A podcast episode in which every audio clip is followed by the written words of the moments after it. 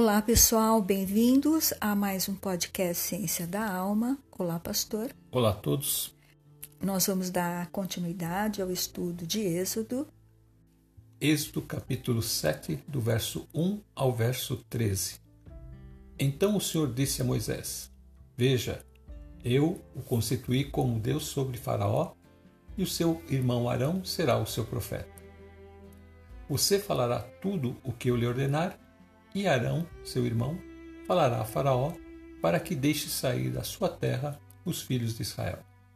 Eu, porém, endurecerei o coração de Faraó e multiplicarei na terra do Egito os meus sinais e as minhas maravilhas. Faraó não vai ouvir vocês. E eu porei a mão sobre o Egito e farei sair os meus exércitos, o meu povo, os filhos de Israel, da terra do Egito, com grandes manifestações de juízo. Os egípcios saberão que eu sou o Senhor quando eu estender a mão sobre o Egito e tirar do meio deles os filhos de Israel. Assim fizeram Moisés e Arão. Como o Senhor lhes havia ordenado, assim fizeram. Moisés tinha oitenta anos e Arão oitenta e três quando falaram com Faraó. O Senhor falou a Moisés e a Arão: Quando o Faraó lhes disser, façam um milagre, você, Moisés, dirá a Arão: Pegue o seu bordão e jogue-o diante de Faraó, e o bordão virará uma serpente.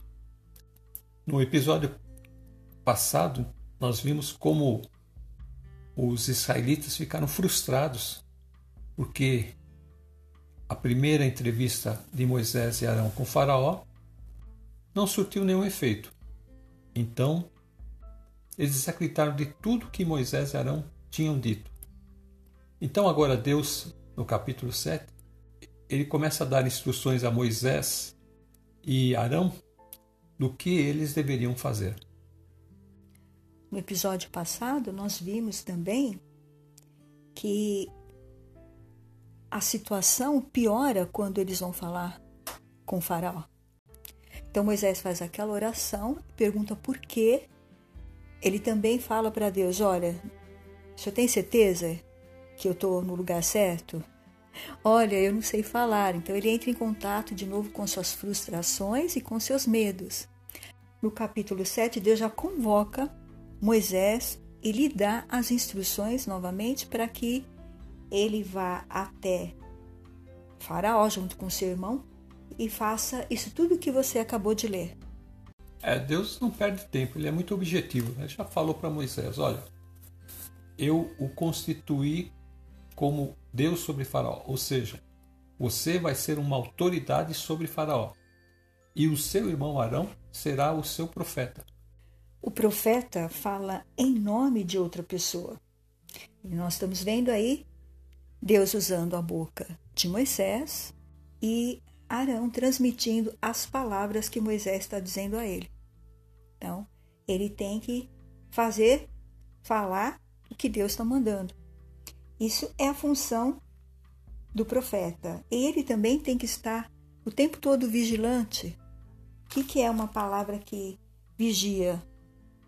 Ele tem que estar sempre vigiando. Então, ele estava chateado no momento, fez as suas orações e Deus agora responde. Então, ele tinha que ser um servo estava em estado de vigília. Por quê? Porque agora ele é um profeta e uma pessoa comissionada por Deus. Então o Espírito vai usá-lo a hora que ele bem entende, a hora que ele quiser e do jeito que ele quiser. E aí ele tem que permanecer alerta, ele não pode dormir, ele tem que ser um soldado responsável, como se ele fosse alguém mesmo pronto para receber as ordens do seu comandante e fazer. Então, Moisés tem que estar nesse estado e Arão que vai andar junto com ele também. Por quê? Porque ele vai ser responsável aí por zelar pela integridade física das pessoas. Através do que Deus vai fazer pela mão de Moisés e falar pela sua boca, vai tratar da integridade física do seu povo e do povo do Egito também. A mensagem que Deus dá a Moisés é a mesma. Deixe sair da sua terra os filhos de Israel mas ele diz, porém, que o coração de Faraó será endurecido, aí então ele poderá mostrar todos os seus sinais e as suas maravilhas. Ele diz bem claro: Faraó não vai ouvir vocês. Então eu porei a mão sobre o Egito e farei sair os meus exércitos, o meu povo, o povo de Israel, da terra do Egito com grandes manifestações de juízo.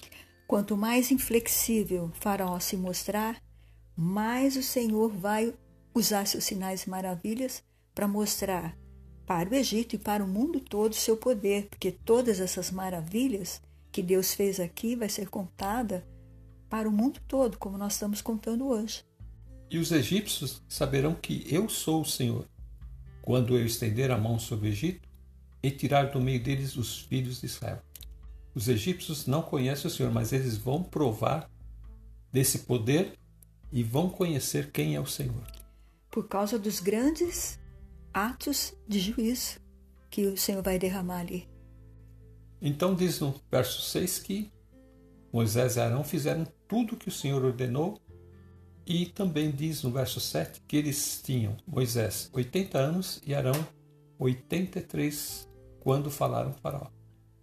Então aqui a gente vê que se passaram 40 anos desde o momento que Moisés foge do Egito e agora retornando 40 anos depois. Ele teve que amadurecer no deserto, deixar todas as coisas para trás que tinha aprendido no Egito e agora ele vir nesse novo momento ouvindo a voz de Deus e debaixo também da sua direção. E agora no verso 9 ele vai dizer que Faraó vai pedir um milagre. Então Moisés vai dizer a Arão: Pegue o bordão e jogue diante de Faraó. E o bordão vai virar uma serpente. Então nós chegamos aqui no verso 10, quando eles vão se apresentar realmente a Faraó. Então Moisés e Arão foram até Faraó e fizeram como o Senhor lhes havia ordenado. Arão jogou seu bordão diante de Faraó e diante de seus oficiais, e ele virou uma serpente.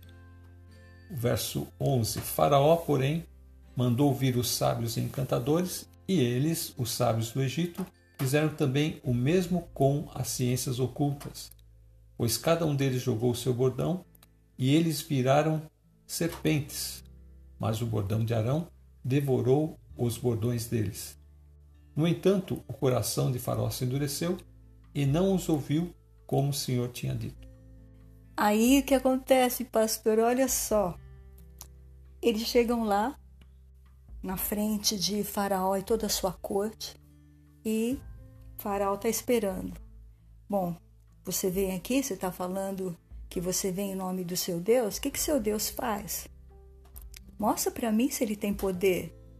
Então, Moisés manda Arão jogar o bordão. E ao fazê-lo, o bordão vira numa serpente, todos ali ficam assustados. E aí Faraó manda chamar. Tem outras versões aqui no versículo 11 que fala que ele mandou chamar os sábios, magos e feiticeiros de Faraó. Então essas pessoas mexiam com esses espíritos malignos. Eles faziam consultas e eles conseguiam também fazer esses sinais. Uma outra versão, o verso 11 diz: O faraó mandou chamar seus sábios e feiticeiros, e, por meio de suas artes mágicas, esses magos egípcios fizeram a mesma coisa.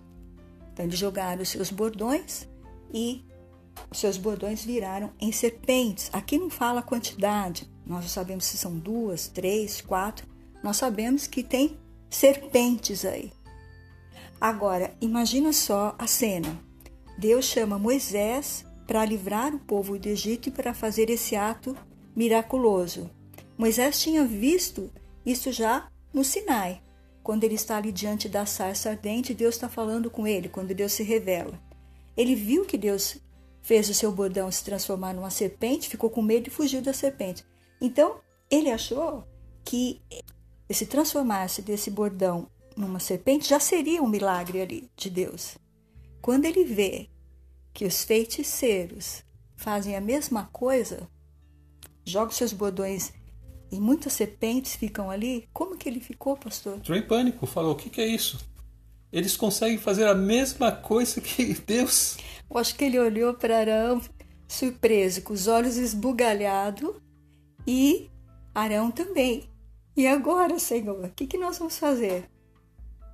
Então, essa cena deixa eles assim, parados. Mas aí o Senhor vai mostrar a sua glória, o seu poder. Então, a serpente de Deus devora as serpentes dos feiticeiros egípcios. E Deus está mostrando com esse pequenino gesto que é isso que ele vai fazer com os inimigos de Deus, com aqueles que afrontam e se colocam no caminho de Deus para impedir que a sua obra seja realizada, como o faraó está fazendo. Está impedindo que o povo saia e Deus quer levar esse povo para a sua nação. Não quer que esse povo fique ali numa terra estrangeira. A gente tem que lembrar sempre que aquela aliança que ele faz com Abraão é o que impulsiona Deus a tomar essa atitude de tirar esse povo daí. E ele vai dizer que vai tirar com um braço forte, vai tirar de uma maneira sobrenatural. Aqui nós vemos esse ato espetacular do Senhor, surpreendente, porque isto realmente é uma surpresa para Moisés, que não sabia que a serpente do Senhor ia devorar todas as outras, porque as outras poderiam se juntar e devorar essa. Eram muitas, então elas podiam devorar. E o Senhor mostra o contrário. O Senhor mostra ele devorando aquelas. Quer dizer, ele destruindo todas, não deixou uma. O Senhor estava dando uma mensagem: eu vou destruir todos os meus inimigos, não vai ficar nenhum aqui. Foi a mensagem que o Senhor passou ali. É que eles não souberam interpretar mas o Senhor nos revela pelo seu Espírito, porque quando ele faz este sinal, que ele já está dando uma ordem ali para Moisés, né? Ele já tinha falado para Moisés em Êxodo 3 sobre esse bordão. Joga o bordão. O que, que você tem na sua mão? E ele falou: um bordão. Atire-o no chão. Ele atirou, então, ela virou uma serpente, esse bordão. E o Senhor depois fala para ele: olha, não esqueça de levar o bordão. Por que, que o bordão era tão importante? Porque o Senhor ia se revelar através desse objeto inanimado. O Senhor ia mostrar a sua glória. Do nada, Deus traz à vida uma serpente poderosa. Porque esse bordão vai ser utilizado diversas vezes durante a trajetória deles nas dez pragas. Através desse bordão, Deus vai manifestar o seu poder, os seus milagres. Então esse bordão se torna uma coisa muito especial, muito importante para o ministério de Moisés e Arão. E o Senhor tinha falado que você tem na sua mão. É aquilo que ele tinha, Deus usou. Então o que você tem aí nesse momento na sua vida que Deus pode usar no seu lar, na sua casa, como servo, como serva de Deus, como jovem, moço, rapaz, que você tem na sua vida que Deus pode usar como instrumento para que outras pessoas venham ser salvas e libertas. Ele tinha um bordão. Ele tinha muito medo. Medo, medo, medo. E o Senhor, com este bordão, vai agora começar a limpar os medos, tirar os medos e pôr a fé, a esperança, a fé, poder de Deus agindo. Esse pequeno gesto, um bordão que se transforma numa serpente, é a serpente de Deus que devora as serpentes dos inimigos de Deus, pastor. É, tem que trazer agora para o mundo espiritual. Sabe que nessa esfera espiritual existem estes seres, seriam os anjos caídos, que estão por detrás de todos esses atos desses feiticeiros. Então, o que está acontecendo aqui no mundo espiritual? Esses poderes das trevas, esse poder das, desses anjos caídos, estão lutando contra Deus. E Deus vai deixar bem claro que ele tem o poder supremo. Quando a serpente devora as outras serpentes, todas as outras serpentes, ele mostra que tem a soberania, que ele tem o poder sobre tudo e sobre todos. E é interessante aqui que nós notamos que quando os feiticeiros ou esses poderes das trevas eles vão na frente, eles querem estar sempre na frente de Deus, realizando coisas maiores e mais espetaculares do que Deus. Deus faz daquele bordão uma serpente. E eles lançam seus bordões e vêm muitas serpentes, mostrando para Moisés e para Arão: olha, o seu Deus só faz uma, o nosso aqui faz muitas. Ele está sempre querendo estar acima de Deus, porque há esse conflito espiritual. Ele foi expulso desse lugar de majestade que ele estava ali quando Deus o criou, esse anjo decaído, junto com os outros milhares de anjos que o seguiram. Houve essa batalha no céu. E o Senhor o expulsou desse lugar. Então hoje ele está nesse lugar, aí, nesse lugar amarrado nas trevas, até o dia que ele vai ser solto. Mas dali ele exerce seu poder, influencia as mentes humanas, porque ele tem poder. Como anjo, ele tem poder. E ele usa esse poder. Só que, como anjo, ele é ainda criatura. Ele foi criado por Deus. Então, ele está abaixo de Deus. Ele nunca vai ser igual a Deus. Seu poder nunca vai ser ilimitado. Ele é um ser limitado. Então ele tem que obedecer às ordens de Deus. Aqui ele faz esses sinais de maldade, aquele monte de serpente para assustar Moisés, que Moisés já está muito assustado com Arão também, que deve estar muito assustado. E o Senhor faz então agora esta obra surpreendente, inesperada, que é a sua serpente devorando todas as outras. Glória a Deus, mostrando como você falou, o poder de Deus acima de todos os poderes. É eu quem faço, é eu quem crio. Do nada veio aqui um pedaço de madeira, desse pedaço de madeira virou uma serpente poderosa, e essa serpente poderosa comeu todas as suas serpentes. Não deixou nada. Agora, esses feiticeiros sabem que eles estão, tanto os feiticeiros como os magos e os sábios, eles sabem que eles estão diante de uma divindade muito poderosa e desconhecida para eles. E eles mesmos vão falar para Faraó num determinado tempo: Olha, é melhor você deixar esse povo ir porque você está lidando com Deus, isso é coisa de Deus, não é coisa de homens. Mas aqui diz que o coração de Faraó se endureceu e ele não deixou o povo sair, como o Senhor havia dito.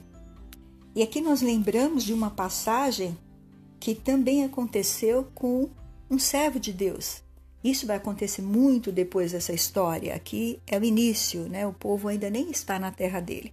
Mas esse exemplo que nós vamos dar agora aconteceu quando esse profeta já estava na terra deles, que é o profeta Elias. Primeiro livro de Reis, capítulo 18, verso 41. E Elias disse a Acabe: Vá comer e beber, pois já ouço o barulho de chuva pesada. Então Acabe foi comer e beber, mas Elias subiu até o monte do Carmelo, dobrou-se até o chão e pôs o rosto entre os joelhos. Vá e olhe na direção do mar, disse ao seu servo. Ele foi e olhou. Não há nada lá, disse ele. Sete vezes Elias mandou: Volte para ver.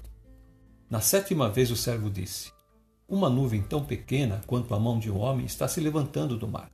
Então Elias disse: Vá dizer a Acabe: Prepare o seu carro e desça antes que a chuva o impeça. Então, neste caso aqui, esse profeta tinha executado uma grande obra, pastor. Qual que era? Foi aquele desafio com os profetas de Baal. E aquele desafio dizia que o Deus que respondesse com fogo seria o Deus verdadeiro vem um fogo do céu que devora tudo que está no altar e fora do altar. E então, depois desse ato poderoso, ele ainda mata os profetas de Baal. E Elias disse então, depois disso acaba.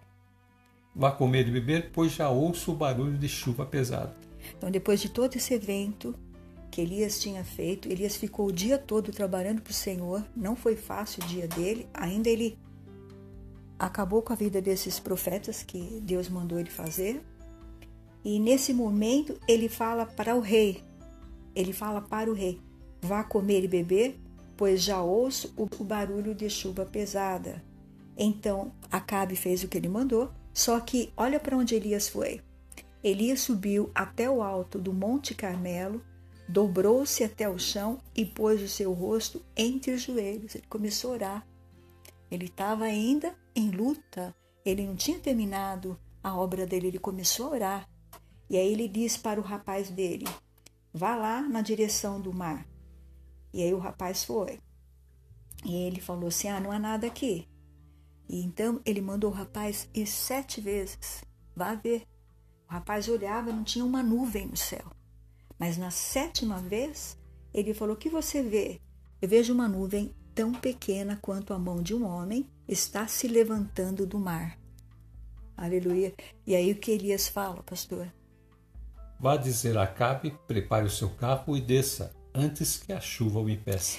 Enquanto Acabe estava comendo e bebendo lá, naquele lugar, ele já mandou o rapaz, vá correndo, porque senão você não vai conseguir chegar para sua casa. E veio nuvens escuras no versículo 45 e apareceu né, no céu e choveu muito, fez aquela tempestade torrencial de água e vento. É, é Deus se manifestando na natureza como ele sempre faz. É, tem que lembrar que já não chovia há três anos e meio. Pela palavra desse profeta. Pela própria palavra de Elias. E aqui no verso 45, enquanto isso, nuvens escuras apareceram no céu, começou a ventar e começou a chover forte, e Cabe partiu de carro para Jezreel. Então aí Deus manifesta o poder dele duas vezes. Uma, quando o Senhor realiza o milagre através de Elias, recebendo tudo que Elias colocou no altar, devorando tudo aquilo, o seu altar e tudo que estava em volta. Depois vocês podem estar lendo o texto todo, nós já falamos isso em outro episódio. Mas o que nós estamos mostrando aqui é que esse moço foi durante sete vezes verificar no céu se tinha alguma nuvem. Imagina só, um lugar que não, não chove há três anos e meio. Só que ele já tinha falado para Acabe comer que iria chover. Antes dele orar, ele já tinha falado isso. Então Deus usou a boca de Elias antes, já falando o que ia acontecer. E Elias não ficou esperando, Elias foi orar no Monte Carmelo. Foi lá buscar a presença de Deus. E ele falava para o rapaz: vai lá e dá uma olhada lá naquele monte alto ali que você vê o mar. Olha lá para mim, vê o que, que você está vendo. Ah, eu não vejo nada. Vai de novo. E assim foi, seis vezes. Na sétima vez, ele viu essa nuvem e ele já falou: manda então Acabe correr para o seu carro, porque senão não vai dar tempo de chegar na casa dele. Mas a nuvem era pequenininha, era só a mão de um homem. Mas é a mesma coisa do bastão de Moisés. É a manifestação do poder de Deus. É? O que você tem na sua mão. O que você vê, rapaz? O que, que você está vendo aí? É que a nuvem do tamanho da mão do homem era só o começo. O que está acontecendo agora com Moisés e Arão também é só o começo pois aquilo se transformou em nuvens escuras, como diz o verso 45, começou a ventar e começou a chover forte. Então, nesse gesto maravilhoso, Deus está mostrando aqui, tanto na pequena nuvem que Deus mostra ao servo de Elias. Ele fala, uma pequena nuvem do tamanho da mão de um homem, não é isso? Que você vê. Uma nuvem tão pequena quanto a mão de um homem. Então, ele viu essa nuvem tão pequena quanto a mão de um homem e como o bordão de Moisés. Então são coisas que Deus está mostrando, singulares, únicas, que você não espera nada. Que Deus vai usar aquilo, tanto uma nuvenzinha como um pedaço de madeira, fazer algo tão surpreendente. Então aqui fica evidente para Moisés e Arão que o Senhor Deus deles é aquele cujo poder é absoluto, sem igual, inigualável. Seu poder é ilimitado, diferente do poder das serpentes dos egípcios, que não puderam fazer nada com a serpente do Senhor. Não puderam nem chegar perto dela. Ela já foi devorando, foi devorando todos que estavam ali e aquilo foi algo muito maravilhoso. Moisés tinha apenas visto seu bordão se transformar na serpente pelo poder de Deus, mas ele não sabia que Deus faria esta obra inesperada com a serpente dele, ou seja, com seu bordão, aquele simples bordão que ele tinha na mão. É, Deus não contou toda a cena para Moisés, ele só contou a primeira parte, que é lança o bordão diante de Faraó. O que acontece depois é uma surpresa para todos. E ele então pode perceber que eles, né, Moisés e Arão, e também os egípcios, que esse Deus é um Deus poderoso, que eles estão enfrentando um Deus desconhecido e muito poderoso. Este bordão é o bordão de Deus, o Senhor fala aí no texto.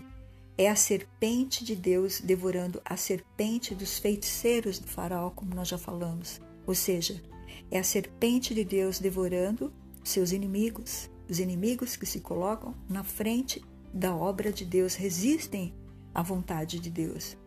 Nosso Deus é surpreendente porque não sabemos nunca é, de que forma ele vai agir. Ele causou uma grande surpresa para Moisés e Arão, algo espantoso e inesperado. Para enchê-los de fé e esperança, eles estavam com tanto medo, frustrados, caídos, cheios de dúvidas em relação a si mesmos, se eram realmente chamados para fazer aquilo. Então Deus mostrou aqui para eles: não, não é vocês. Eu vou usar vocês com o que vocês têm na sua mão seja um bordão, seja uma nuvem que você está vendo no céu, seja a sua vontade de fazer justiça, alguma coisa que você tem dentro de você é o que eu vou usar para fazer a minha obra por seu intermédio. E hoje em dia a gente pode dizer também que aquilo que nós temos nas nossas mãos para a pregação do Evangelho, para fazermos a obra de Deus, nós temos muitos recursos, mas Deus tem que estar ali. Não adianta só ter grandes recursos, mas se aquele recurso não é consagrado a Deus, não é um recurso que vem de Deus. Então nós precisamos também ter um coração desejoso de fazer a vontade de Deus e comissionado por ele, porque quando Moisés quis fazer as coisas do jeito dele, Deus rejeitou. Agora aqui, ah, mas como que Deus está fazendo isso? Está permitindo? Deus não queria que Moisés matasse, agora Deus vai matar todos os primogênitos? Deus está dando uma chance entre N chances que ele está dando aí para Faraó. E nessas N chances, nenhuma delas vai fazer o coração desse homem mudar. Porque ele tem um coração obstinado.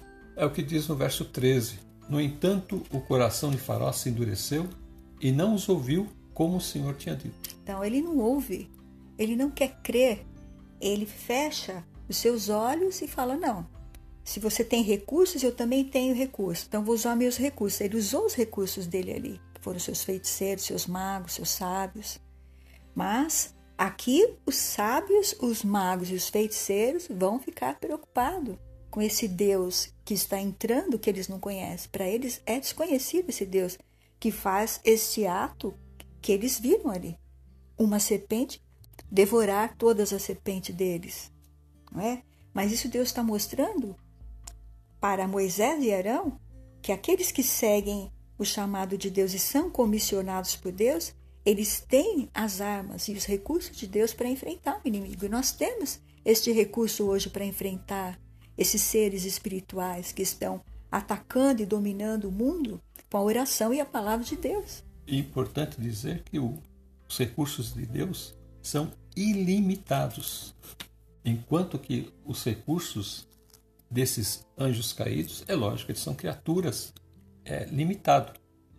Então, nós temos de estar, como diz o apóstolo Paulo, em Cristo, estando em Cristo, ou seja, escondido em Cristo. Diante das investidas desses anjos caídos, nós temos armas para lutar e vencer.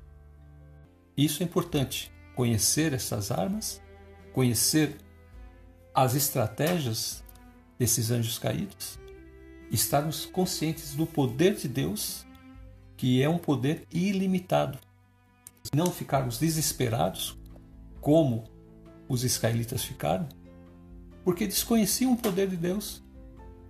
Nós devemos conhecer o poder de Deus. Quando nós somos chamados a estar com Deus é um novo nascimento. Então nós vamos conhecendo esse Deus e seus atos vão seguindo a nossa vida. A partir do momento que eu vou conhecendo Deus e ele vai entrando na minha vida, essas entidades que ocupavam minha casa, meu lar, para me destruir, trazer falta de paz, falta de entendimento entre as pessoas, entre os membros da casa, elas têm que sair. E elas não vão sair assim de uma vez. Elas querem mostrar que elas são poderosas, então elas causam inúmeros problemas. Só que nós temos que resistir ao diabo e ele fugirá de nós, é o que a palavra de Deus fala. E nós resistimos ele com a palavra de Deus, orando e lendo a palavra. Orando, lendo e fazendo o que Deus manda. Não, eu venho na igreja, não tem problema nenhum. Claro que tem. O inimigo ainda é seu dono. Ele vai continuar ali na sua casa, tentando sua vida, destruindo sua vida. Porque você está agindo como você agia antes, dizendo que conhece a palavra de Deus. Então, não seja um mentiroso, porque o Senhor vai colocar a sua mentira exposta para todo mundo, porque mentiroso é aquele que está ainda nas trevas. Nós temos que fazer o que é correto e andar dentro de casa com nossos filhos, com a nossa família, com as nossas contas, com o nosso trabalho, onde nós estivermos. Nós temos que ser corretos. E se nós fizermos algo que é errado, o Espírito Santo vem nos avisa, fala, olha, meu filho, isso aqui você fez ou você falou não está certo, não é da minha palavra. Nesse momento, quando o Espírito fala isso para nós, a gente põe a mão na cabeça, Senhor, nos perdoe, vai lá no chão e fala, Senhor, tem misericórdia, me perdoa, não deixa eu fazer mais isso. Eu fiz isso mesmo, eu agi assim, mas eu não quero. Eu entrego isso nas mãos de Deus e o Senhor então vai me libertando, vai entrando e vai dominando a minha casa. Deus está entrando aqui na vida de Moisés, está dominando a vida de Moisés, tirando seus medos, seus traumas. Passo a passo ele vai fazendo isso. Nós vamos ver o começo de Moisés, o meio e a vida final de Moisés. A gente ver o homem que ele se tornou diante de Deus. O homem que Deus quer que nós nos tornemos é um homem cheio do Espírito Santo, confiando no poder de Deus, de que nós vamos vencer através das armas que Deus nos dá. Efésios capítulo 6. Vamos tomar toda a armadura de Deus e vamos ficar prontos para toda e qualquer investida das forças do inimigo. Amém? Amém. Vamos encerrar? Vamos encerrar. É maior? Amém.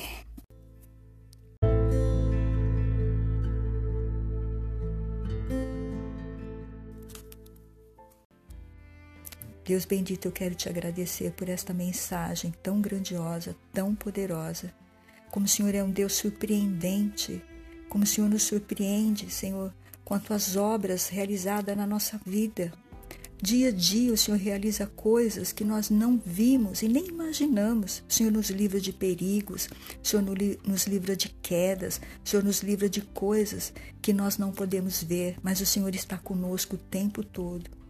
E, Senhor, agora esteja com todos aqueles que estão ouvindo esta mensagem, que eles também sejam convocados a se colocar diante de Ti como servos e servas de Deus verdadeiros, que aceitem a Jesus como Senhor e Salvador das suas vidas e pratiquem a sua verdade no coração, na alma, no espírito. Não sejam servos enganadores, servos ímpios que vão passar vergonha assim como os servos aqui de Faraó passaram vergonha diante das obras maravilhosas que o Senhor fez ali no Egito.